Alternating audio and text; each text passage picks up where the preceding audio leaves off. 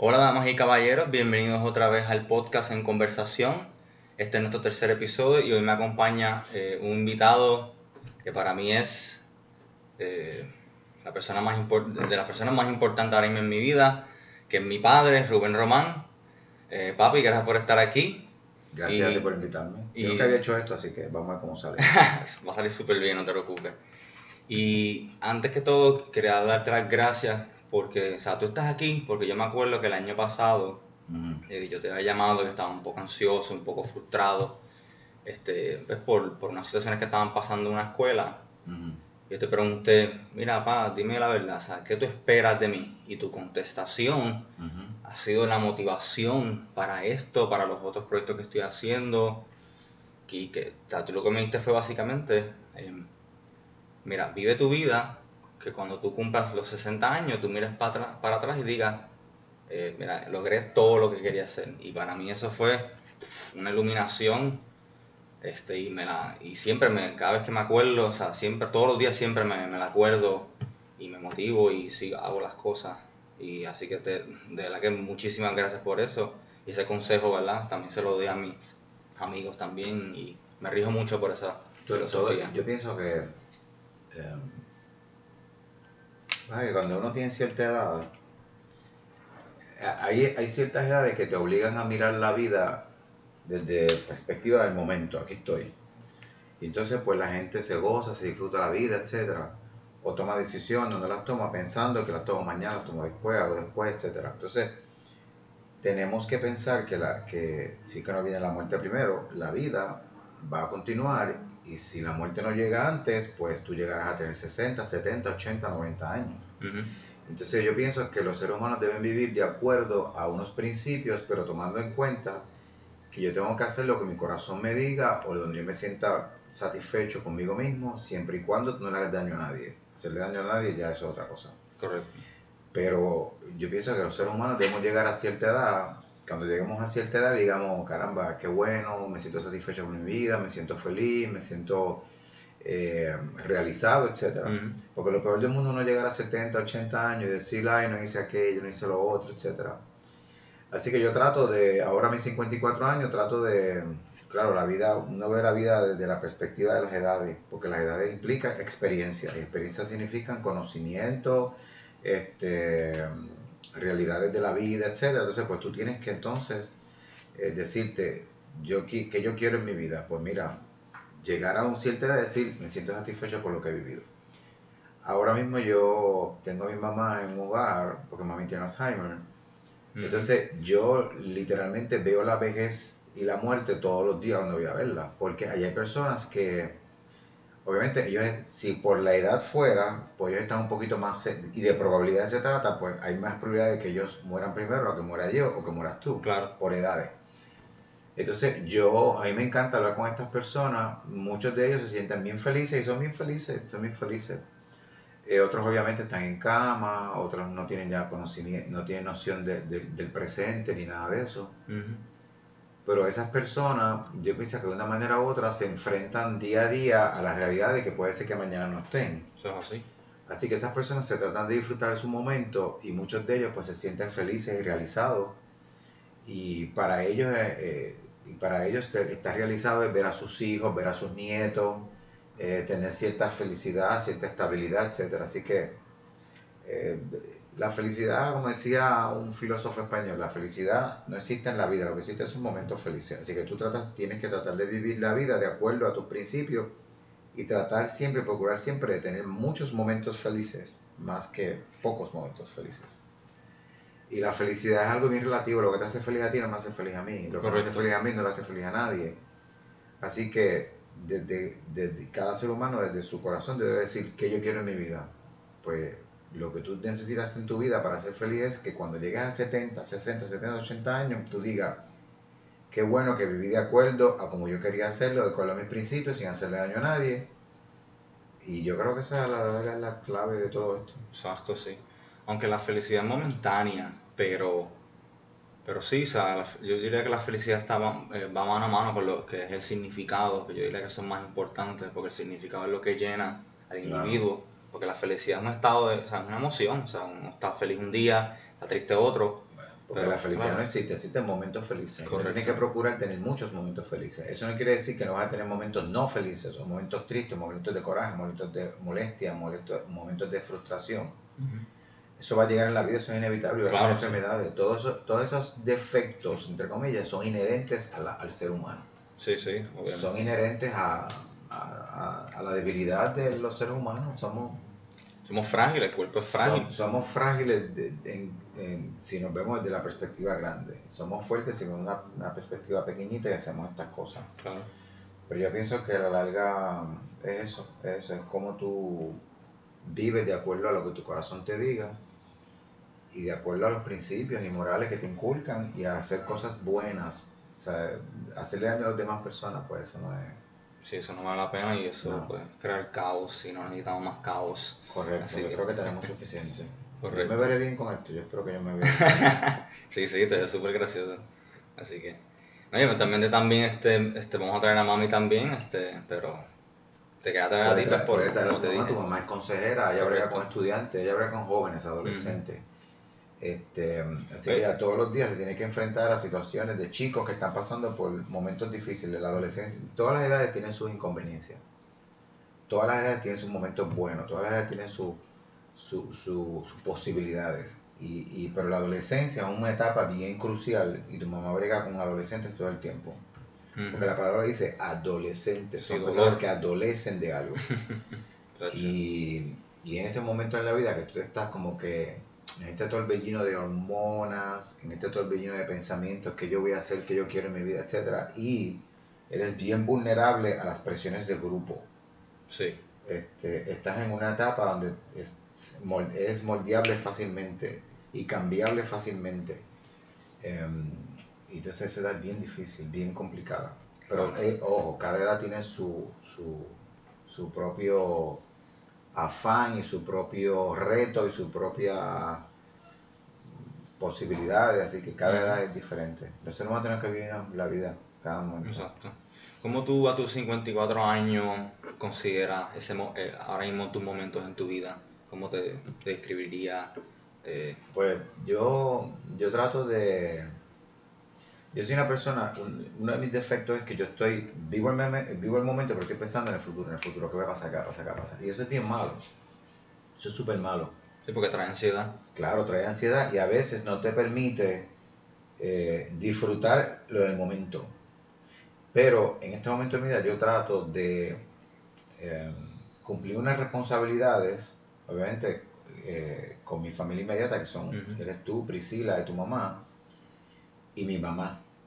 Así que, porque va a llegar un momento en la vida que las, los padres se convierten en tus hijos. Sí, es verdad. Entonces, pues, em, en este momento, pues yo tengo, eh, tengo que llenar esas responsabilidades, eh, disfrutar los, las cosas que a mí me satisfacen en la vida. Este, ¿Qué te satisface en la vida? Este, ¿Verdad que te gusta hacer? Yo soy eres fan del cine, eso lo sabemos. a mí me encanta el cine, a mí me encanta mucho el cine, me encanta leer.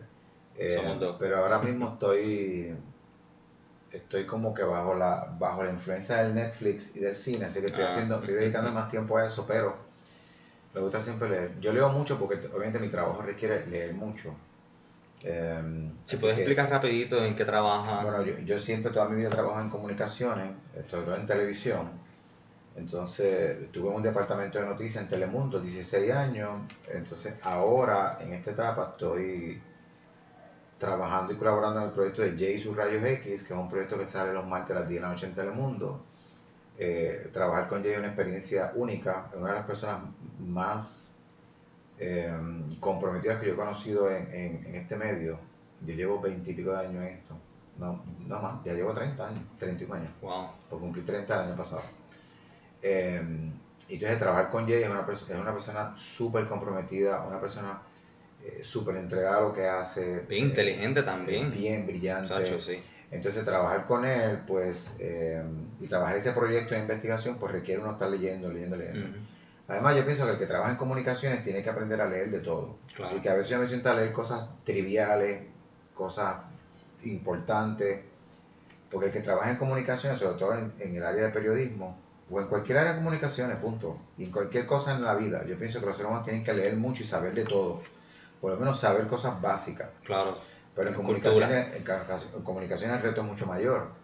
Eh, porque tú no sabes cuándo tú vas a hablar, cuándo te van a hablar de Adamari López, o cuándo te van a hablar de Bad Bunny, o cuándo te van a hablar de lo que está pasando en Cataluña, o de lo que, te van a, lo que está pasando en la, frontera con, entre México y Estados Unidos, o de lo que pasa en Venezuela, o de lo que pasa en Argentina, o lo que está pasando en Brasil y en Puerto Rico igual. Así que yo creo que debemos leer de todo.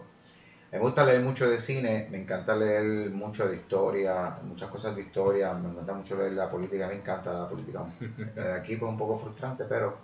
Que sí que... Este, me gusta leer de todo, siempre cuando me llama la atención lo leo. Este, así que en eso pues... Yo, Vas a leer mi libro, ¿verdad? Cuando salga. Voy a leer tu libro, claro. gracias, gracias. Con mucho gusto lo voy a leer, claro. Este, pero a mí me encanta el cine, me encanta el cine. Este, yo estoy hablando con mucha gente joven bien comprometida porque ese grupo de está espectacular. Este, Tatiana. Tatiana, Valeria, John Paul, Alexandra, Aracelimán, Ana. Así que ese grupo es bien bueno. Entonces, obviamente yo estoy trabajando con algunas personas que no son de mi generación, porque cuando yo estaba trabajando en noticias, todos éramos de la misma generación, todos estábamos más o menos en las mismas edades, etcétera.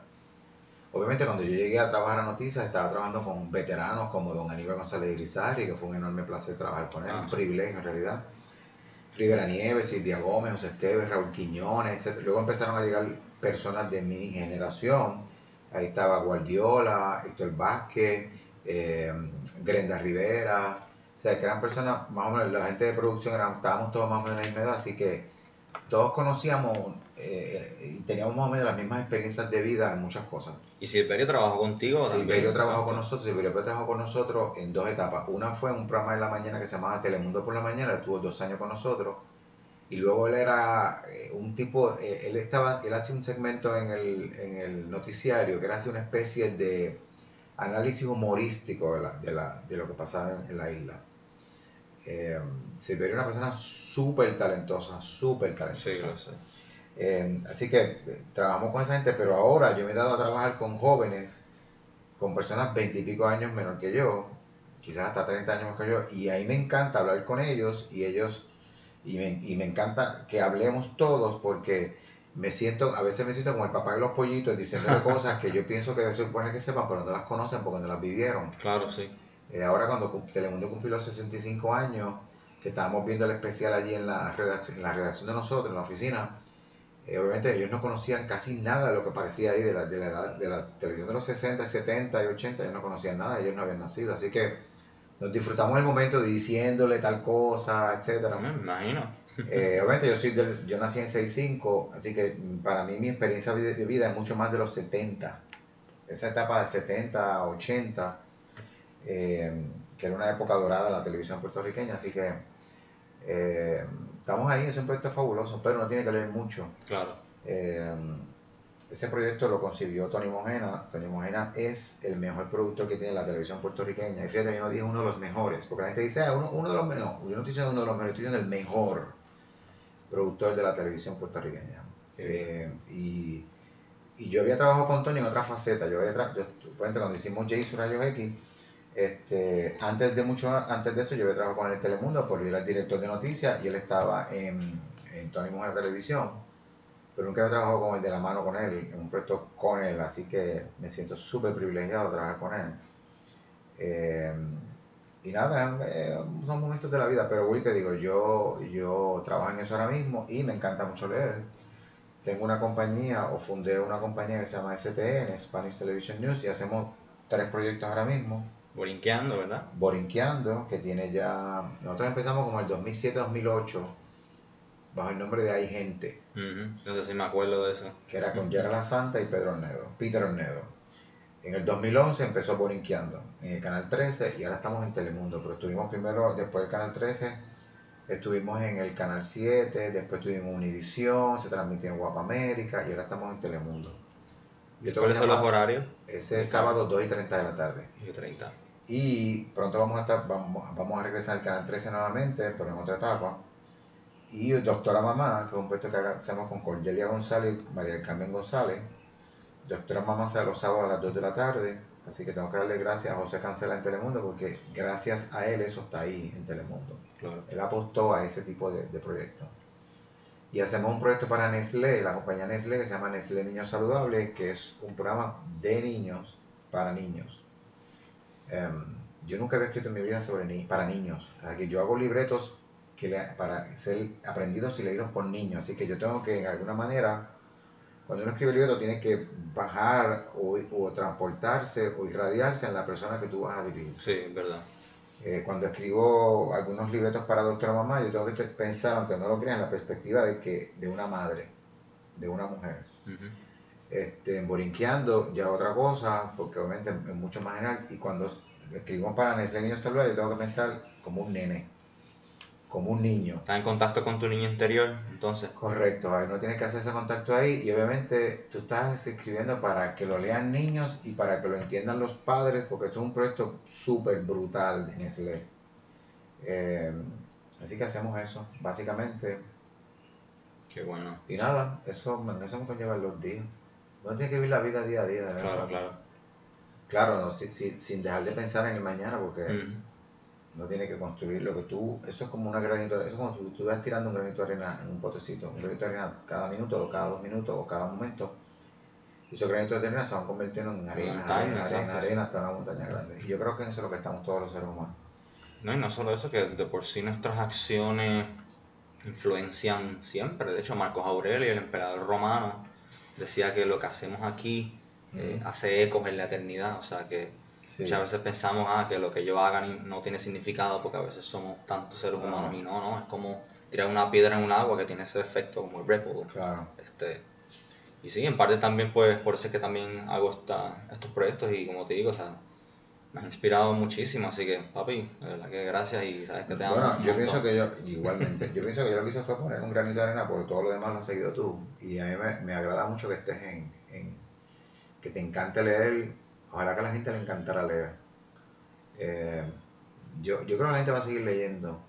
No sé, bueno. Bueno, en Puerto Rico se lee, porque cuando. En Puerto Rico se lee mucho. Se lee mucho. Ya que estuve leyendo hace poco, últimamente, estuve leyendo unos estudios que se hicieron donde los libros no han dejado de pasar de moda. Yo pienso que jamás van a dejar de pasar de moda. Yo soy uno que, que, que todavía estoy este, atrasando y comprarme el Kindle ese electrónico. Lo voy a tener que hacer porque... Yo pienso que el que, bueno, son, son métodos diferentes. A la larga el efecto es leer. Claro. Pero yo pienso que el tener contacto con la página, con, pasar la página, que eso que es diferente a uno tener una computadora, etcétera. ¿Tú eres de lo que hacen marcas en el libro con, con algún yo bolígrafo, hago, yo hago, yo hago marcas solamente cuando son libros cuando son libros de no ficción. Si son de ficción, no, los toco. Okay. Porque uno está... Sí, es ficción. Claro. Ahora, cuando no son libros de cuando no son libros de ficción, me encanta marcarlo. Me encanta marcar en amarillo y escribir unas anotaciones. No sé por qué, pero lo hago. yo eh, también, yo lo sé también. Sí, yo no sé por qué, pero yo lo hago. Tengo que hacer eso. Este, sí, para coger notas. Yo tenía un maestro que decía que los libros no se tocaban. Que los, libros no, que los libros no, los, o sea, los libros no se podían, este, ¿cómo se llama? Este, marcar. Claro. Eh, pero yo los marco, a mí me encanta marcarlos, etcétera. Eh, pero las novelas y cuentos yo no los toco, es bien raro que toque algo. Hay un autor que a mí me encanta mucho que se llama Carlos Ruiz Zafón. Eh, yo lo español, ¿verdad? español. Yo lo descubrí hace como, hace como 4 o 5 años descubrí los libros de él, yo no los conocía. Eh, leí, el primero que yo leí de él fue La sombra del viento.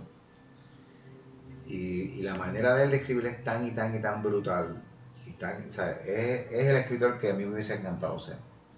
después sacó otro libro, porque esas son cuatro novelas, de una de un proyecto que se llama, que le llamo, la, una, es una saga que se llama El cementerio de los libros olvidados. Después me, me, puse a leer más libros de él. Y te ha gustado, ¿verdad? Me encanta. Entonces, lo que, de vez en cuando, en cada libro o en, digo, en, cada página o en algún momento, te tira como una línea de filosofía de algo. Y a mí me encanta marcar esas cositas así. Pero los demás libros no los marco, no me gusta tocarlos. Claro. bueno, yo lo que tengo es una libreta, que yo le digo como que el, el, el, el, el book. Ajá, Este, que ahí yo hago, hago todas las anotaciones de los libros que leo, de no ficción, claro. Correcto. A mí me encanta hacerlo. De yo tengo aquí cosas de, de, de, de los libros de... Oye, mencionaste que tú querías ser escritor entonces sí, a mí siempre, me, siempre me encantaba escribir. ¿Tú escribiste un libro, el de Pedacitos de Luna? Yo escribí Pedacitos de Luna. Este, en Puerto Rico el que escriba el libro tiene que saber que es para su disfrute personal, no para más nada. Claro. Este, a, a diferencia de, de Estados Unidos, otras partes del mundo, pues allá se escribe y tú puedes, tú puedes vivir desde la lectura si tu libro, si tu libro pega. Este, pero si no, si no pega, pues sabes que no. Bueno, la- la- las probabilidades que pegan son bien pocas porque hay millones de libros. Claro, Yo pienso que uno también lo hace, por lo menos, o sea, yo lo hago y estas cosas creativas, pues porque, o sea, claro. ten- tengo esa creatividad y si no la pongo a hacer, siento, me, me desespero. O sea, eso es el, el fuego ese creativo. Este, Claro. Mira, este pensamiento es del libro La sombra, la sombra del viento. Cuéntalo como dice. No, este es de. Sí, la sombra del viento. Esto es un- una frase que un personaje le dice a otro: dice, Este mundo no se morirá de una bomba atómica, como dicen los diarios. Se morirá de risa, de banalidad, haciendo un chiste de todo y además un chiste malo. Este, Wow. él, tiene, él tiene un montón de cosas. Me encanta eh, la, cómo él escribe. ¿Qué tú entiendes que quiera decir eso? Eh, que a la larga los seres humanos nos autodestruimos por tontería, por bobada. Este, hay, una- hay una película que se la recomiendo a todo el mundo, creo que está en iTunes. Se llama Idiocracy, Idiocracia. Ah, idiocracia, sí, sí. Yo la compré. La película eh, no es nada de otro mundo, pero Bueno, la, es graciosa. tiene momentos de mucha gracia, pero la, la premisa de la película es súper interesante, la Ujú. recomiendo a todo el mundo, es Idiocracy de Mike George, que es el, el- el director y escritor. Entonces, la, la película trata de este muchacho que es parte de un experimento militar y lo ponen en una, en una especie de máquina del tiempo. Y una muchacha que por casualidad se mete en la otra máquina del viento y los dos ahí se meten y los van a tener dormidos ahí un tiempo, pero ¿qué pasa? Que hay un cataclismo y la, gente se, olvi- sabe. y la gente se olvidó que ellos estaban ahí. Y pasaron los años, los años, los años, los años, los años. Y ellos se despiertan en un futuro. Y en ese futuro eh, lo que impera es la, imbe- la imbecilidad. Eh, entonces, todos son brutos, todos son morones, todos son tontos, todo el mundo es estúpido. Sí, que le echan historia a las plantas. Sí, era, esas era un mundo diferente. Entonces, este señor y la muchacha, que era una prostituta en el tiempo moderno, Son los más inteligentes. son los más inteligentes, imagínate. Exacto. Entonces, él se da cuenta que lo que embruteció a la gente fueron las computadoras. Las computadoras, eh, el, el depender de, de las máquinas, etcétera, nos convirtió en, en morones. Fíjate, eso, Entonces- eso es una... Yo, yo pienso que de una manera u otra nosotros vamos dirigidos a eso. Si sí, te das cuenta, desafortunadamente sí. Y lo veo mis estudiantes a cada rato y se los digo. Miren, no, no, no hagan eso, eso... Yo hasta se los digo así, este, mira, eso, eso los pone a ustedes que no se la bueno, se les esto, olvida las eh, cosas. es que esto, como todas las cosas en el mundo, Sí, en exceso, claro. eh, esto sirve para bien o para mal. Ujú. Sí, definitivamente. Entonces tú tienes que decir lo que tú quieres hacer. Entonces, por ejemplo, ya, ya- yo, yo supongo, yo, yo vaticino que en unos 40 o 50 años los- va, a, va a- va a cambiar la manera en que escribimos. Ya los seres humanos nos estamos comunicando por emojis, por simbolitos, por cositas. Ya no, ya no escribimos que, escribimos la Q, yo hago lo mismo. Este, ya no ponemos acentos. Yo, yo soy un freak de los acentos, de las comas. Ya la gente escribe y no pone signos de interrogación, no pone signos de, no pone coma, no pone punto. Entonces tú tienes que tratar de definir qué está diciendo esa persona y qué está escribiendo, porque te escribe sin, sin pausa, sin nada, sin nada. Eh, entonces, idiocracia trata mucho eso. Entonces yo pienso que eh, el, el- la modernidad y, la- y el acceso a todo, yo no sé hasta dónde está afectando a muchas las personas, pero yo espero en Dios que no, yo espero en Dios que no, pero fíjate. no sé, no sé por qué vino el tema, pero, ah, por lo de la banalidad y eso. Y yo pienso que de alguna manera u otra, pues vamos a morir de, de pues, Sí, eso mismo, de los chistes que hacemos porque somos tan brutos y... Claro, eso es metafórico, pero... sí, Wow. Fíjate, yo, yo también tengo, este, tengo así un poco de pesimismo con el futuro, a pesar de que pues yo me mantengo optimista y ¿verdad? quiero ser el cambio que yo quiero ver, como decía Gandhi. yo, yo trato de, yo trato de no, Sí, poner tu granito de arena, dejarle el mundo mejor como tú lo encontraste. sí, pero yo trato de no, de no analizar mucho lo que va a ser el futuro. Sí, es verdad, eso no vale la pena. No vale Vivir el presente. En- Yo hablo del futuro de, de quizá cuando ya no esté, estoy hablando del futuro de, de, a mis nietos o mis bisnietos, estoy hablando de 50, 60, 70, 80 años. Eh, ¿Cómo nos van a recordar a nosotros, a esa gente? ¿Cómo van a vivir esos, esos puertorriqueños de aquí a 70 años? ¿Y cómo van a pensar en la, en la generación de ahora? Eso es interesante. Sí, habría que ver. Pero yo trato de no pensar mucho en eso. Trato de pensar que a la larga los seres humanos se adaptan. Tenemos que cambiar porque los seres humanos tenemos que cambiar. Los seres humanos Sí. tenemos que cambiar y los seres humanos tenemos que evolucionar. La vida evoluciona. Claro, claro. Eh, y ojalá que esas, esas generaciones sean, sean dif- van a ser diferentes a nosotros, van a tener acceso. Yo creo que hoy en día los seres humanos tienen más acceso al conocimiento de lo que han tenido en el futuro, en el Sí, pasado. Correcto.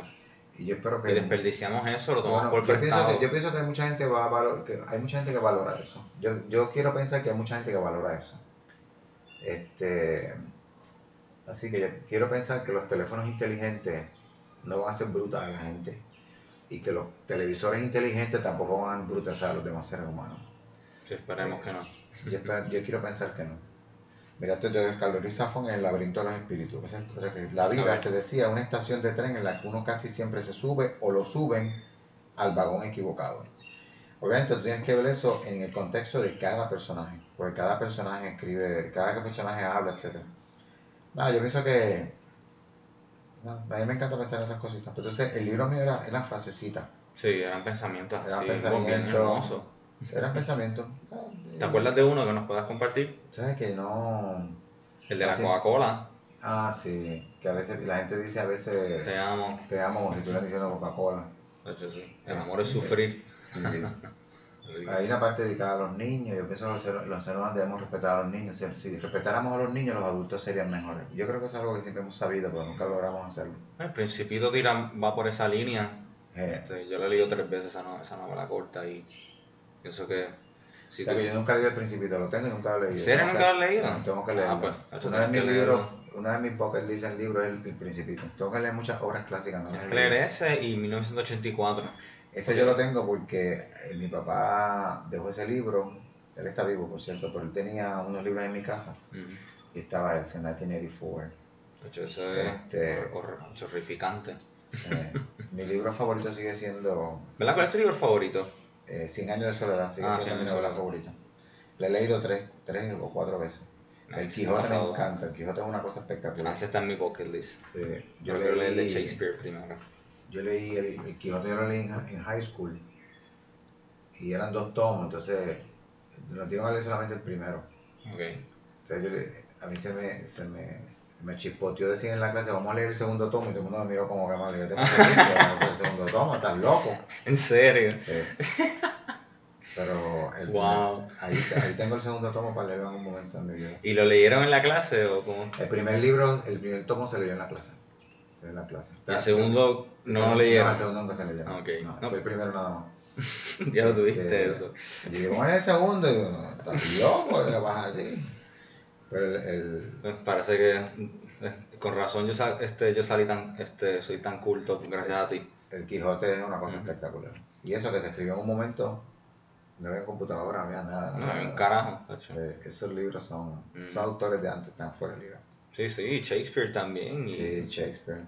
bueno, hay más, pero ahora mismo no me acuerdo. Pero... Sí. Bueno, Montaigne, que era francés. Yo, yo le- a- muchos de esos libros van a- están haciendo, los, los han hecho películas. Ahora, ahora van a hacer, van a intentar hacer 100 años de soledad, una serie de Netflix.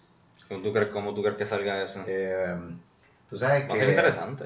eh, a Ruiz Zafón le gusta que sus libros, tú- si tú lees muchos libros de Carlos Ruiz Zafón, sobre todo las novelas que él hizo para jóvenes, que se llaman Las luces de septiembre, El, el tren de medianoche y el otro, no me recuerdo el nombre, y Marina.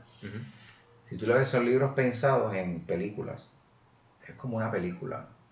Eh, pero él no, él no quiere que se hagan películas de sus libros. Él se ha rehusado ahora a hacer eso. Ahora me, me enteré hace poco, leí hace poco que él estaba en, en Los Ángeles escribiendo unos guiones. No sé.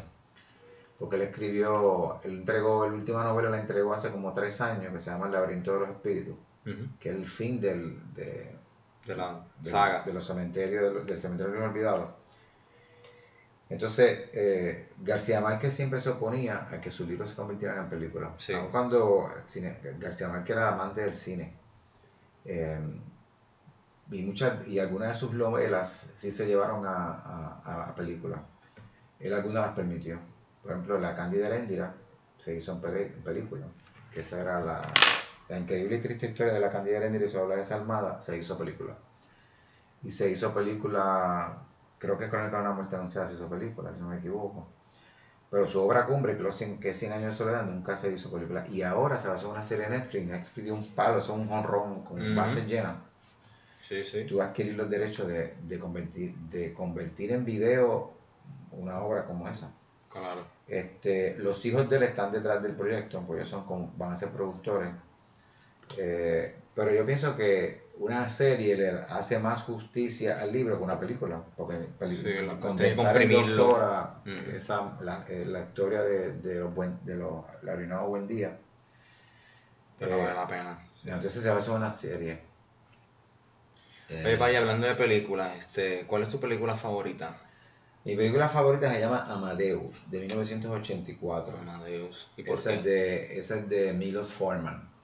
Esa fue una versión, esa fue una versión de, de, cine a una obra de teatro que se llama Amadeus. Entonces trata la historia de la famosa leyenda de quién mató a Mozart. Entonces eh, es una leyenda que siempre se corrió por, por siempre, que lo, había, que lo había envenenado un hombre que se llama Salieri. Salieri era un compositor de la época, que no tenía el talento que tenía eh, Mozart.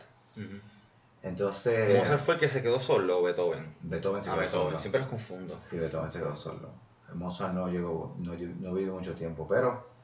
Eh, él, pues se inmortalizó en su música, que a mí me encanta. Entonces, es la historia de este hombre, Salieri, creo que era Antonio Salieri, eh, que le reprocha a Dios no haberle dado el talento que le dio a Mozart. Entonces, se lo reprocha a Dios porque él dice: Yo que te he servido, yo que he creído en ti, yo que he orado, yo que me he entregado a ti tú no me has dado el talento que le diste a Mozart. Wow. Entonces, de una manera u otra, él, él, él, ve a Dios a través de Mozart. Así que destruir a Mozart es destruir a Dios. Oh, wow. Entonces, em, él se disfraza y le dice, Mozart vivía, Mozart era un hombre que gastaba todo su dinero en fiestas y en mujeres. Y entonces, ya en, una época donde Mozart está en la bancarrota, aparece este personaje con una capa negra, etcétera, y le dice, y le da una encomienda. Escribirle un requiem, que es una misa para muertos, un requiem. Y Mozart empieza a escribir el requiem. Y todas las noches venía este, cada cierto tiempo venía este personaje y le entregaba monedas para, que siguiera trabajando en el, en requiem. Y se decía que ese, que ese personaje era Salieri. Entonces, la película la película está protagonizada, en la obra de teatro son los dos o tres personajes poquitos que hay. Yo nunca he visto la, obra de teatro, no conozco mucha idea, pero en la película era, Salieri lo, lo, interpretaba F. Murray Abraham, que es un actor, ganó el Oscar por esa película. Y entonces la actuación de él es tan y tan y tan brillante de cómo, la, de cómo este viejo, porque obviamente él está, él la película empieza él siendo un viejito que está en un manicomio este, y lo tienen ahí porque siempre decía, yo maté a Mozart, yo maté a Mozart, este está loco, y lo, dejan ahí. Entonces él, un sacerdote va a confesarlo, porque él intenta suicidarse. Y va a confesarlo, y la película es la confesión del, del, del de Salieri al cura. O sea, es, transportarnos a la época de cuando era joven. Y entonces él, él siempre, entonces él reprocha a Dios y vea, a Dios hermoso. Así que yo lo interpreté siempre. este, la película es un espectáculo. A mí me encanta esa película. ¿Ganó Oscar esa película, verdad? Sí, ganó, creo que, no sé cuántos ganó, pero ganó varios Oscars. Ganó la mejor película del año y ganó director, que era Milos Forman. Milos Forman ganó también por One Flew Over the Cuckoo's Nest. Ah, esa es con Jack Nicholson, ¿verdad? Con Jack Nicholson. Esa es de 75. De 75, sí. Este, y en el 76 ganó, Rocky. ganó ocho ganó película, ganó actor, ganó director, ganó set decoration, ganó vestuario, ganó sonido, ganó maquillaje. Eh, esa y obviamente otra mi película favorita es Citizen Kane, que es ah, Kane, que, con, que es de Orson Welles, considerado el padre del cine moderno yo pensé que iba a decir Casablanca. No, Casablanca es muy buena, pero Citizen Kane es otra cosa. Es otra cosa. Es una película tú la. El actor que la vea está en iTunes también. Sabes que es del 41, entonces tú la ves y tú ves la manera en que Orson Welles trabajó los tiros de cámara, las luces, los contraluces. Por eso se le llama el, padre del cine moderno. La manera en que él transformó el lenguaje cinematográfico, porque el cine, el cine es como una, el cine es una, es una expresión artística Claro, y sí, puede estamos ser tan espectacular como puede ser tan porquería, como cualquier expresión de arte, la literatura, tú puedes tener grandes obras en Claro, tu mano, o sí, puedes sí. tener una porquería en la mano. Sí, el cine creo que es el séptimo arte. Es el séptimo arte. Correcto. Y obviamente, este, el, el, él, él, em, la manera en que Orson Welles trabajó el cine en, en ese momento, después fue replicado por muchos directores después. Por eso le llaman el padre del cine moderno. Él cambió las cosas después de. Y si dicen que hay que verla, quizá vean, verla, ver la fotografía, todo, es una cosa espectacular. Lo que él hace es una cosa espectacular. Él tenía control del, del lenguaje cinematográfico, de cómo contar algo a través de imágenes. Obviamente, esa película no ganó el Oscar, porque el Oscar, el Oscar casi nunca, no casi nunca el Oscar premia las mejores piezas, premia pues, la que está. El Oscar es, el Oscar es como la, el Oscar es como las elecciones, como la política. No siempre siempre gana el el mejor, mejor, siempre sí. gana el que mejor hizo la campaña, o el más lindo, el más bello. Y el Oscar es eso mismo. Este, así que el Oscar no es el, no es el premio más importante del cine. El Oscar es el premio más codiciado, porque todo el mundo quiere un Oscar, pero no es más importante. El, Sí, Leonardo DiCaprio era uno. el más importante puede ser el Cannes, de Cannes. el de Cannes, que es otra cosa. Sí, allí, Cannes. pues, allí hay un jurado de expertos que se sienta, piensa qué vamos a hacer con esta película. El Oscar es un montón de gente, Ujú. son 6.000, 7.000 personas en la academia. Ahí hay actores, directores, productores, cinematógrafos, eh, maquillistas. Entonces, toda esta gente son los que deciden por votos, qué gana, qué no gana, etcétera Y obviamente se dejan seducir por, por se dejan seducir por las campañas. Claro. Sí, hay campaña. mucho ne- ne- negocio, muchos Sí, es un negocio, es un negocio. El cine es un negocio. Claro. Por lo menos Hollywood es un, un negocio. Puede ser un negocio bueno y hace cosas chéveres y premia cosas buenas y hay cosas que no. A la hora de verdad, el mejor crítico de cine es uno mismo. Es verdad. La persona que mejor te puede decir si una película es buena o mala eres tú. Tú eres que decides si la película es buena o mala. Exacto, sí. Sí, los demás son recomendaciones y perspectivas. Sí, Como toda la a- vida A también. mí me encanta leer algunas críticas. Ya, déjame pensar qué dice fulano, qué piensa fulano de la película. Y hay veces que no coincide conmigo, a veces coincide, pero la verdad, eso es, eso es tan relativo. Ayer, ayer estábamos viendo este, eh, The The Aftermath. Aftermath, que me, gustó Aftermath. mucho. El final, pues, Sí, yo pienso que esa película tenía, tenía mucha manera de ser una gran película. Yo no pensé... eh, como tal vez la novela. Exacto. sí, porque había muchas cosas que se quedaron en el aire, pero no deja de ser una película chévere y entretenida. Sí, a mí me gustó. Sí, a mí esa película de época, a mí me encanta ver, a veces cuando la trama está media flojona o está media tan valiente, me encanta entonces ver la, la, la puesta en escena, sí. la producción, cómo ellos la montaron. Sí, porque para los que no sepan, The Aftermath es en Alemania, en la ciudad de Hamburgo, después de la Segunda Guerra Mundial, que... Cinco o seis meses después del exacto, fin de la guerra. Sí, que literalmente toda Europa estaba súper destruida, ¿sabes? Europa, Claro. esa guerra jodió Sí, todo. eso- esa Y pues tú ves ahí las ruinas. Así mismo estaba toda Alemania, Sí. Francia, Polonia, Claro. partes de Rusia. o sea, este, y me gustó eso, ver que, que captura ese sentimiento de la posguerra. Ellos, Sacho. ellos, ¿cómo te digo? Fue horrible, fue horrible. Sí, ellos, Estamos bien afortunados. ellos hicieron tremendo trabajo. Hay muchas cosas ahí que es computadora. No, claro. Pero eh, en ese sentido sí. Pero yo pienso que la película pudo haber estado. Había muchas cosas que, que se quedaron en el aire, pero. La película está chévere. Está Sí, chévere, está no chévere, así que se la recomiendo a No los que la mal, quieran no ver. no está mal. Fíjate, y, y esas películas, fíjate, ah, fíjate, fíjate, anterior a esa habíamos visto la, una polaca, Cold War, ¿te acuerdas? Cold War, me gustó esa película. Esa película me encantó también, me encantó. Cold War, Guerra Fría, tienen que Sí, verla. está, en, está- en iTunes ya. Nice. Eh, no es una película, no Tradicional. es una película tradicional, es una película no comercial. Sí, sí, media rara, Sí. pero bien buena. Pero es buena, es muy buena. Sí, han traído para películas buenas. ¿No? Y, ver películas así que son de, después de la, o sea, de la Segunda Guerra Mundial, de la- después de la posguerra, Claro. porque sabemos que le siguió la Guerra Fría. Sí. no, no puedo evitar pensar, eso yo lo- ayer estaba escribiendo en mi diario y, o sea, a pesar de que sí tenemos muchas dificultades hoy día, o sea, por lo menos en Puerto Rico, si lo cogemos en contexto de Puerto Rico, tenemos la Junta, la situación económica, eh, la colonia, whatever, pero comparado con, con el siglo XX, que estuvo lleno de guerras constantemente, O sea, nosotros estamos viviendo de las mejores épocas en la historia humana. No sé si tú estarías de acuerdo Yo con estuve eso. leyendo hace poco eso. Estuve leyendo que a pesar de que estamos. Sí, estamos, está- esta es de las mejores sociedades que hemos creado. Eh, y claro, falta mucho para mejorar, pero que es una, una relax. de las épocas menos violentas. esta, Y- aunque, correcto. aunque vemos que hay mucha violencia. Claro, pero mucho menos. Es mucho menos. Mucho menos, mucho menos. El Así mundo es que- cíclico. Yo pienso que ahora mismo estamos pasando por unos momentos. Estamos todavía en el medio de, del pic. Yo creo que el, Estamos por modernidad. Exacto, lo que dicen los el expertos. triunfo de Donald Trump, este, el triunfo de la derecha en, en Brasil, en Italia, en Francia por poco sube una populista tipo Trump. Ah, era este Le, Le Pen. Sí, eh, Sí, eh, pero subió este Macron y Macron, el- no sé si sabes que ahí están protestando bien brutal por sus reformas Sí, porque son tan neoliberales. pero, ese pero, sabes qué, pero es bueno que hayan protestas en el mundo. Claro, sí. No, claro, definitivamente. Este, en España está subiendo un movimiento de ultraderecha que se llama Vox.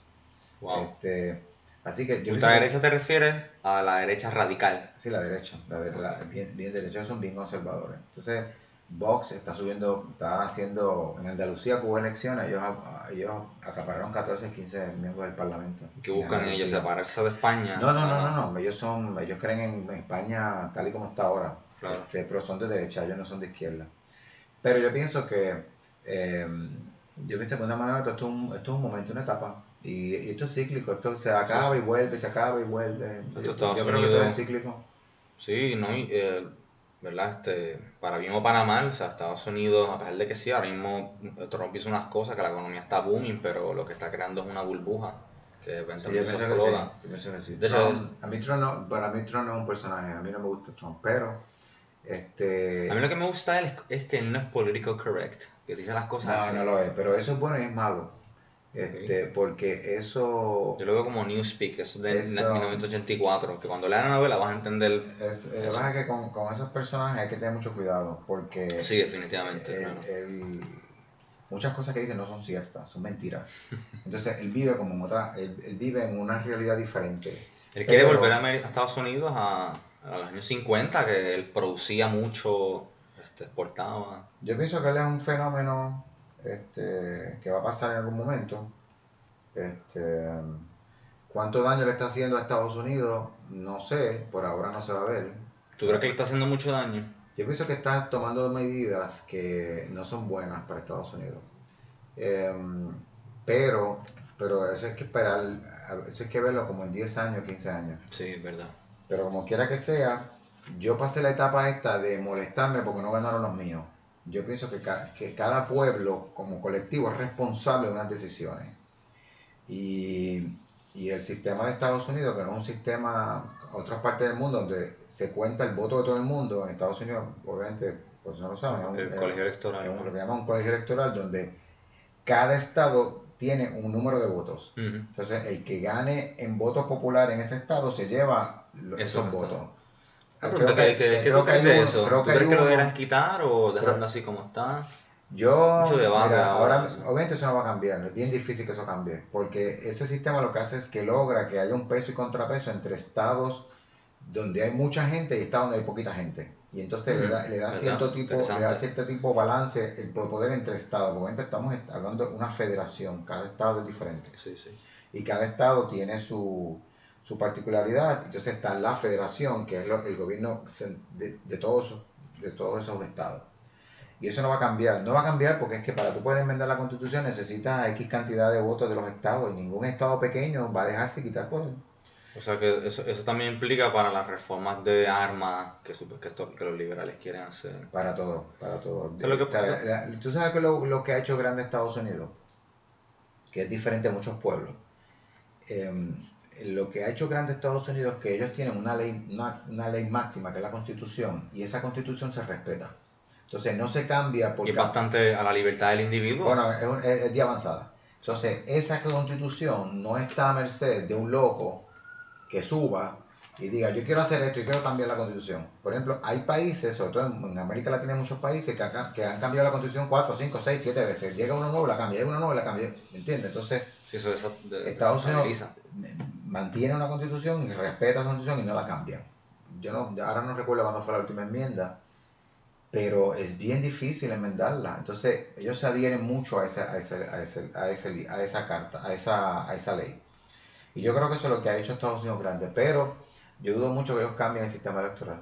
Eh, a diferencia de muchos países donde elige el pueblo, en Estados Unidos no elige el pueblo, el presidente no lo elige, el pueblo lo elige esos delegados que se llaman voto electoral. En las elecciones pasadas, en las elecciones pasadas el voto popular ganó Hillary Clinton. Si Hillary ganó. Si tú vienes a ver, en cualquier otro país que no hubiese existido colegio electoral, Hillary hubiese sido la presidenta de Estados Unidos. Pero en un sistema donde no cuenta el voto popular, ganó Donald Trump. Y si te das cuenta, ella ganó en estados, pudo haber ganado en otros estados, pero obviamente yo creo, yo soy de la teoría que mucha gente dijo, él no va a ganar, olvídate de eso y no fue a votar. Este, y entonces, eh, por ejemplo, ya ganó en California, ganó en Nueva York, ganó en estados que son más o menos liberales o progresistas, etcétera. Entonces, este hombre gana en, todo ese centro que es los estados, lo llaman, lo que llaman la ruralidad, lo llaman la ruralidad profunda, el, deep south de Estados Unidos, etcétera. Eso lo ganó él. Y gente blanca también. Claro, y ganó, ganó, en estados que, que, no se supone que ganara. Florida, Porque yo, Florida, yo siempre, yo, yo me sospechaba que en Florida le iban a ganar los republicanos. Claro, ahí estaba el voto, ahí estaba el voto de los hispanos, que era muy numeroso, pero este eh, los, los, hispanos no votaron 100%, no votaron en mayoría por Hillary, ellos, muchos votaron por Trump. Porque ese discurso de Trump le gusta a la gente, ese discurso gusta, este, gusta a mucha gente más. En Puerto Rico, él hace poco, él y la Casa Blanca hablaron peste de los políticos de Puerto Rico, de los corruptos que son los políticos de Puerto Rico. Ah, en los twitters eso. Y eso a la gente le ha, le ha agradado, a la gente le encantó eso, porque la gente dijo, ¿verdad? Lo que tiene razón. Oye, pero vamos a ver claro, o sea, es verdad, lo que estoy diciendo es verdad, el, problema, tú sabes, yo tengo una teoría con respecto a mi país. El puertorriqueño es, eh, es muy dado a no asumir responsabilidades. Nosotros preferimos que otros resuelvan las cosas, no nosotros. Mm. Porque el hecho de que tengamos políticos corruptos significa que nosotros como electores no hemos sabido seleccionar a la gente correcta. Así que, Correcto. voto online, voto online, los políticos corruptos se debe a un electorado pésimo en sus decisiones. Así que todo el que diga, ah, es verdad, es verdad, es verdad. ¿Sabes qué? Si tú votaste y votaste por esa gente, tú eres parte del problema. Correcto. Hay una, hace poco hicieron una película en el, en el, cine, de un documental, vamos a ver el nombre Sí, era un documental sobre la realidad de Puerto Rico. Es una pena que no la haya visto mucha gente, pero yo no la vi, no pude verla porque estaba rápido. Decía algo que es que los gobiernos corruptos necesitan electores cómplices. Así que en la medida que usted siga votando por la misma gente de siempre, usted está fomentando la corrupción. Así que el puertorriqueño es más dado, dado a que otro señale y que otro resuelva. Y nosotros no asumimos responsabilidad. Y yo pienso que eh, yo pienso que debemos empezar ya a romper esa cadena. No sé cuál es, no sé cuál es, yo no sé cuál es, yo no voy a decir cuál es, yo creo que hace más debe saberlo, pero por ejemplo, esa manía de ir a votar por el que ya tú conoces, ir a votar por el que más sale en televisión, ir a votar por el que más yo he visto por los medios. El más bonito que se vea. Por el más bonito que se vea, ya tú sabes lo que ha producido. Entonces, ¿qué vamos a hacer? Seguir produciendo eso, porque los dos partidos principales tienen primarias cada cuatro años, por lo menos para, la legislatura, para la legislatura, que, está, que eso es un core, porque eso es un poder igual que el del gobernador. Claro. Y la gente va y vota por las mismas caras de siempre, por lo que salen en el por lo que salen en el chiste, por lo que hacen las bromas, y la gente sigue votando por esa tontería. Entonces tú tienes legisladores que llevan 20, 30, 40 años en la legislatura. Y no sirven. No sirven. Entonces, ellos no han, ellos no han llegado ahí por, por un golpe de Estado, ellos llegaron ahí porque la gente fue y votó por ellos. Y tú tienes alcaldes que llevan 30, 40 años, 25, 30 años siendo alcalde, y todo el mundo sabe la pata que cogea, pues la gente sigue votando por ellos. No voy a decir quiénes son, eso cada, pueblo sabe el, alcalde que tiene. Y si el pueblo no, no, lo saca por ellos es porque tenemos esta, esta manía de ir a votar por lo que hay, por lo que hay, por lo que hay. Así que bueno, exacto, lo que dijo Trump es verdad, pero, hay, nosotros, responsabilidad. nosotros no debemos sentirnos orgullosos por lo, que él dice, al contrario, debemos sentirnos avergonzados y abochornados de que ellos digan eso. Porque esos políticos los pusimos nosotros. Nosotros somos los que ponemos a esos políticos ahí. Sea quien sea, no estoy diciendo quién es quién. Sea quien sea. Así que si la gente dice, ay, qué bueno que Trump dijo, pues yo creo que está hablando de ti, de elector. Exacto, sí. O sea, yo pienso que. Shit. Pero yo pienso que la gente tiene que participar y votar y decidir qué va a hacer con su vida. Sí, pero ya que tenemos una democracia, no una dictadura. Aquí hay mucho político truquero, porque Puerto Rico es un país de truco, de truco, de embuste, de mucha corrupción, de mucho, de mucha, de mucha, mucha cosa nebulosa. y yo pienso que nosotros electores tenemos, tenemos la llave para resolver eso. Si nosotros estamos en quiebra, porque esto es un país en quiebra, esto es un país en bancarrota, se debe a que nosotros hemos sido los que hemos permitido que esa persona esté ahí y sigan ahí, ahí, ahí, ahí, ahí, y tú sabes que están tomando decisiones difíciles. Y yo pienso que ya es hora que el puertorriqueño entienda que el baile botella de barajo se acabó y tenemos que empezar a asumir responsabilidad. No las estamos asumiendo. Aún cuando estamos en este programa, no las estamos asumiendo. Em, así que no sé, no sé lo que va a pasar en el 2020. Yo no sé lo que va a pasar en el 2020. Bueno, pero yo pienso que Trump va a seguir ganando, va a seguir, yo creo que Trump gana el 2020, esa es mi teoría, que él va a ganar el 2020. Pero yo también tengo esa teoría por, por los demócratas que se han vuelto bien también radicales, no te creas. que el, el, el, Partido Demócrata está, le ha dado espacio a un discurso bien de izquierda o bien socialista, y es, bien, y es socialista y izquierda dentro del marco de Estados Unidos. Mm, exacto. Este pero ese momento la gente lo hablaba, para que no se había visto de, de tal magnitud, no se había visto en Estados Unidos. Tú lo ves mucho en países de América Latina, pero no lo habías visto en Estados Unidos. Eh, y, se, verdad. y se le ha dado espacio a ese, a ese movimiento eh, que lo que hace es que polariza mucho, polariza y, divide la posición. Exacto, eso es lo que, exacto, por eso yo pienso que él va a ganar también. Yo pienso que si, Bernie Sanders si Bernie Sanders, si Bernie Sanders es el candidato a presidencia en Estados Unidos, las posibilidades de que Trump gane son muchísimas. Porque la inmensa mayoría, los demócratas de centro y los demócratas un poco de derecha no van a votar por él.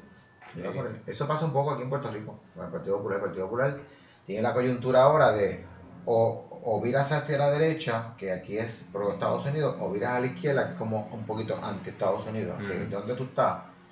Entonces, esa, esa coyuntura en que se encuentra el Partido Popular, que es súper interesante, que sería bueno estudiarla dentro de 10 años o 15 años, quizás sea la clave de si gana o no gana, o revalida o no revalida el, actual gobierno. Wow. Pero la política en Puerto Rico es bien interesante, pero yo pienso que los puertorriqueños debemos dejar, de ver la política como si fuera un, un deporte. Y gané, gané, gané. Y la gente disfruta, ganamos, ganamos. ¿Ganamos qué? ¿De qué tú estás hablando? ¿Qué, qué ganaste? Los puertorriqueños no han entendido porque la gente se cree que ganar tu partido político como ganar tu juego, equipo de baloncesto. Eso no es eso. Porque eso está, este, eso, eso es tribalismo, básicamente. Sí. O sea, está ese sentido tribal del ser humano primitivo de que mira, este es mi equipo, yo gano. Lo mismo pasa con los deportes y política es eso mismo. Y el problema de eso es que las tribus se pelean y, y, están en ese viaje de que ah, ganamos, ah, no, tú, o sea, no. Yo pienso que hay. Tiene que haber un punto medio en que las personas se sienten a conversar y debatir las ideas. Sí. ¿Verdad? ¿Estarías de acuerdo con eso? Eh, yo pienso que sí, yo pienso que sí, pero el puertorriqueño, hasta que el puertorriqueño no, no, no rompa esa cosa de que... Es que es demasiado conservador, ¿verdad? ¿Tú crees que por... Puerto Rico es un país conservador. No, sí, definitivamente. Pero, pero yo pienso que las elecciones pasadas, el número de votos que obtuvo lugar hoy sí, de los, los, independientes, te dice más o menos, ahora, hay que, hay que, falta por ver si en el 2020 se sostiene, esa tendencia se sostiene. Bueno, ahora hay un partido, ¿cómo, cómo ah, se un, no, no es partido, ellos están tratando de... Esto con lugar o natal y... Sí, un grupo de personas, que, que casi todos tienen tendencia de izquierda, Así que eso como que... Esto es un país proamericano. es un país proamericano. Para bien o para mal, esto es un país proamericano. Sí, para bien o para mal. Eh, esto es un país proamericano y pues, o quizás ese grupo no está hablando lo que la gente quiere escuchar. Yo no sé, yo pienso que no. Pero falta por ver quiénes son los candidatos y si ellos logran eh, inscribirse como partido, porque todavía no tienen las firmas eh, completas. Llenaron ahí el Teatro Tapia en Bio San Juan. Sí, pero el teatro es pequeño, o sea, eso no es un teatro grande. O sea, el mismo gobernador hizo su anuncio en un espacio pequeño. Hoy en día todos los partidos y todo el mundo están entrando a, los sitios pequeños. Sí, para que se vea que hay claro, yo me, acuerdo, yo me acuerdo en los 70, en los años 70, cuando estaba en su pico y en su auge, obviamente había ganado el PNP en el 68. Eh, con Ferré, ¿verdad? Con Ferré, yo no tengo noción de eso, estaba chiquito, tenía tres años, pero yo me acuerdo de cuando ganó Hernández Colón en el 72, yo tenía 7 años. Eh, yo tenía 7 años. Entonces yo me acuerdo la gente gritando por las calles. Entonces, en, esa época, los partidos llenaban enormes cantidades de espacio. Todavía en los 80, 80 y pico, 90, 90 y pico, llenaban grandes espacios. Hoy en día no, hoy en día están concentrándose en lugares pequeñitos para que se vea mucha gente. Así que eso es una estrategia, pero eso es porque ya la gente se, hay mucha gente está harta ya de los partidos políticos. pero los puertorriqueños estamos hartos de los partidos políticos, pero seguimos votando por ellos. Y mientras sigamos votando por ellos, están ahí. Son dos partidos. Obviamente las leyes se muchas de las leyes electorales se hacen para que esos dos partidos se mantengan siempre en el poder o se mantengan en control. Es una democracia como que media, media fatula, pero, pero es democracia, es democracia. Si cuando tú ves otros países, pues... Exacto tú dices, bueno, esto es chévere, esto es bueno por tal cosa. Y por eso estamos bendecidos dentro de todo. Dentro de todo estamos en una... No solo en, momentos históricos, ¿verdad? Por lo que ya hemos mencionado, que eso mucha gente se lo olvida. Critican el sistema, whatever. Claro, yo, no, no es perfecto y, o sea... No es perfecto, no hay ningún, pero, sistema estamos, perfecto, pero tú... Pero estamos viviendo de las mejores épocas y, y, y en parte, o sea, yo estoy aprovechando eso para hacer los proyectos, para salir adelante. Y claro, tus consejos que yo pienso que cada ser, humano, cada ser, humano, tiene posibilidad de, de, muchas cosas. Sí, claro, el individuo. Tiene su, su... Hoy en día hay muchas oportunidades. Claro. Muchas oportunidades. Siempre la ha habido, pero yo pienso que ahora hay menos restricciones, menos prejuicios, aunque siga habiendo prejuicios, pero menos prejuicios, menos discrimen, aunque lo siga habiendo. Este, tú sabes, este, así que yo pienso que todavía, nos falta mucho por alcanzar. Claro, claro.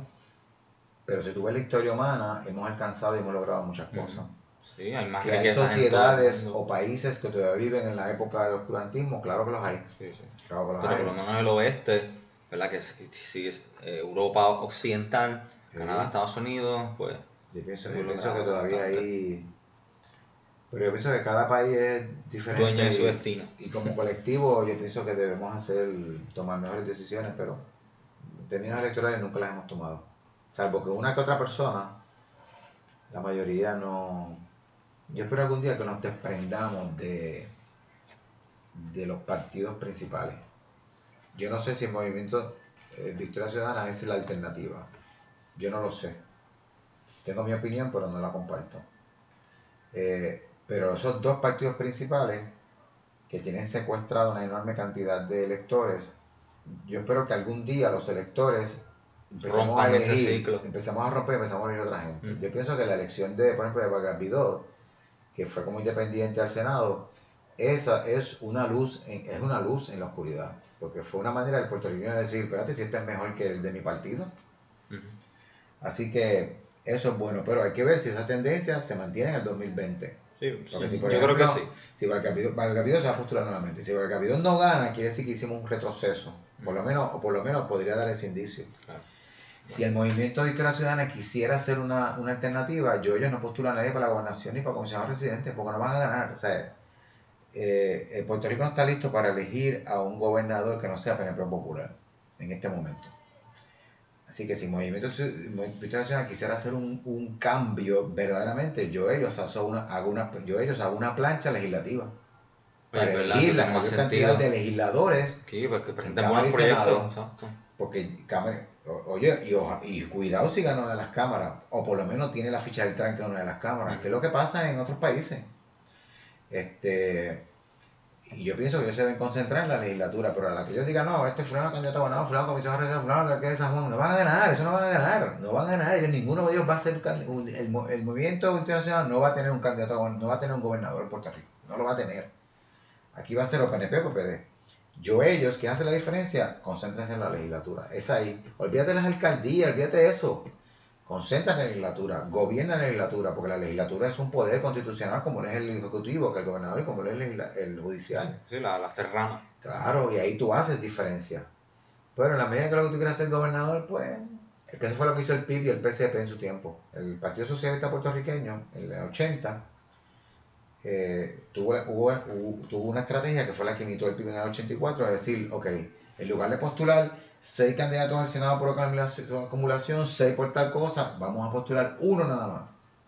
Postuló a Juan Mayor que para descanse para el Senado y haga lo que allí está, que para descanse para la ah, Cámara. Posiblemente ellos ganaron, lo que pasa es que la elección del 80 los resultados fueron siempre, siempre quedarán en la historia de este país como algo nebuloso. Pero en el 84 el PIB logró eso, con Rubén Berrío en el Senado y David Noriega en la Cámara. Y entonces ahí ellos se insertaron en la discusión pública, porque ya ellos estaban allí dentro y estaban fiscalizando desde dentro. Claro. Este, pero ser candidato a la gobernación, ellos no iban a ganar nunca la gobernación. Pero, dijeron, dice, pues vamos entonces que- a insertarnos en la discusión pública a través de la legislatura.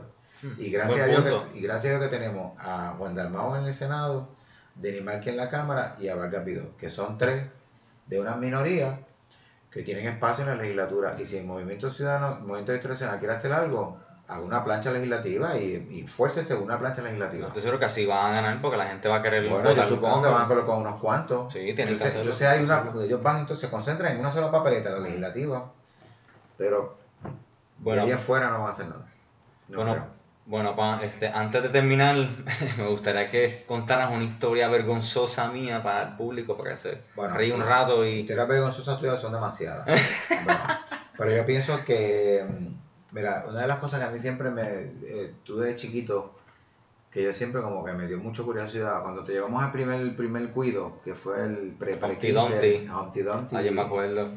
este, nosotros pensábamos, tu mamá y yo pensábamos que él iba a, que tú ibas a, a empezarte a llorar, porque una etapa donde los bebés empiezan a llorar. Sí, están apegados, Claro. los dejan solos. Y yo me acuerdo cuando te dejamos a la puerta, tú seguiste caminando, ni siquiera, ni siquiera nos despedimos de ti, tú seguiste caminando y te metiste por ahí para adentro y te perdimos. Este, y me acuerdo que tu mamá y yo nos miramos y dijimos, ok, está chévere, está bueno, pues no tuvimos que pasar por el trauma esto llorar. Porque Priscila sí lo hizo, Priscila un par de veces me mantuvo allí y yo no me podía ir, o sea, tenía que quedarme un rato a lo que la maestra le pasaba la manita para que ella se fuera, pues ella no me dejaba ir. Este, así que eso fue bueno porque eso demuestra un poco de independencia de tu parte. Bueno, Y- eso- y ahora que voy a viajar, ahora voy para Japón. Claro, y tú has estado viajando solo, que- cosa que yo no hubiese hecho en, en mi- en mis tiempos. Y hoy en día yo no sé si yo me tiraría solo por esos lugares. Este, porque tirarse solo para esos países tiene su tiene, hay- tiene que tener su, su, Yo sí. su riesgo. Tú sabes que yo, ya, yo en Suiza, cuando yo vi esas estaciones de trenes, una cosa inmensa, yo anda para el carajo. Y de hecho, y me equivoqué en un tren, y ahí mismo tuve que preguntar y me explicaron, me tuve que bajar en otro. Sí, Pero son experiencias, de verdad que viajar claro, es es una bello. experiencia, porque viajar solo no es, no es lo mismo que... Chacho. este, las en China, me acuerdo que una vez yo me perdí, cogí una boca que no era, imagínate, en China. Nadie estaba hablando inglés, yo le enseñaba los símbolos. Y eventualmente pude llamar a un pana, me explicó y... Wow, pues Sí, sí. imagínate. Eh, pero obviamente, pues imagínate. Este, pero después de estar aquí en Puerto Rico, tú puedes salir de cualquier lado. Este, pero Japón va a ser una experiencia brutal. Ay, sí, estoy brutal. tan, estoy tan Sí. loco por ir, de verdad que cada, cada día que pasa, que se acerca esa fecha, estoy, Sí. el hype crece. ¿Sabes que el otro día estábamos hablando, yo creo que es bueno hablarlo de la vez que fuimos a ver Jurassic Park, la primera. Yo pienso que, ahora no recuerdo bien, yo- eh, fuimos a ver la Cinema 4, nunca me olvido. Cinema 4 es, para los que no sepan, el estudio de televisión de Guapa Televisión. Ese estudio que está al lado de Guapa Televisión, eso era un cine. Se llamaba Cinema 4. Cinema 4. Correcto, Cinema 4. Eh, y era un cine, daba películas, eh, pues, normal, hello. Eh, y ahí yo fui a ver muchas películas como chiquito. Eh, fui a ver Odisea 2001, no me olvido. Odisea 2001. eh, fui a ver The Sound of Music ahí, Endless Love con Brooke Chill, Blue Lagoon. Hablo lagoon. Eh, ahí yo vi eh, Schindler List. La de Ah, Schindler List. O sea que en Polonia yo fui a donde grabaron esa parte, que, está, Sí. que cuando están los, los alemanes sacando por los apartados. joya, Esa fue una joya. Esa, Sí, era- sí. esa es la obra maestra de Steven Spielberg. Y una obra maestra para Y, la- y y casi todo lo grabaron ahí, en, en Auschwitz, en Polonia. Él estaba, tú sabes que él, él estuvo grabando, filmando, porque eso no graba, eso es filmar. Él estuvo filmando Schindler List en Polonia y había terminado de grabar, de filmar Jurassic Park, la primera. Entonces, él dejó editando Jurassic Park en Los Ángeles mientras hacía, mientras eh, filmaba Schindler List. Y entonces, este, este es el perrito que está aquí, la perrita. Y, y entonces a él le enviaban escenas ya editadas de Jurassic Park por unos satélites eh, codificados para que nadie pudiera entrarlo.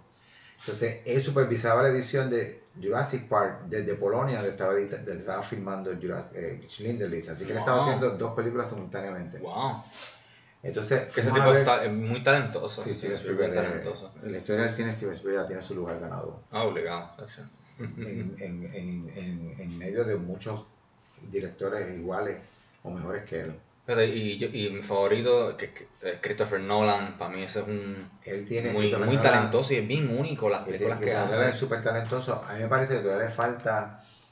eh, yo no sé si él ha hecho su obra maestra, no sé todavía. Porque Interstellar es muy buena película, pero yo no sé Ah, si él ha hecho ya su, su obra maestra, ya está hecha. Bueno, Inception también. Bueno, su obra maestra yo considero que es Dark Knight. Eh, yo no sé Dark- si esa Yo es nunca he visto maestra. ninguna película de superhéroes, ni que era las de Avengers. Las de Avengers han estado casi cerca, pero Dark Knight para mí es la mejor película de Él, superhéroes. él- él- él- hizo otra cosa, él cambió radicalmente Sí, lo sí. que era la película superhéroe. Pero yo me acuerdo cuando nosotros fuimos a ver Jurassic Park contigo, Ajá, sí, Lo pasa es que yo estoy, yo estoy tratando de, de- de atar fechas porque Jurassic Park, la primera, es del 2000, es del 93 y tú no habías nacido.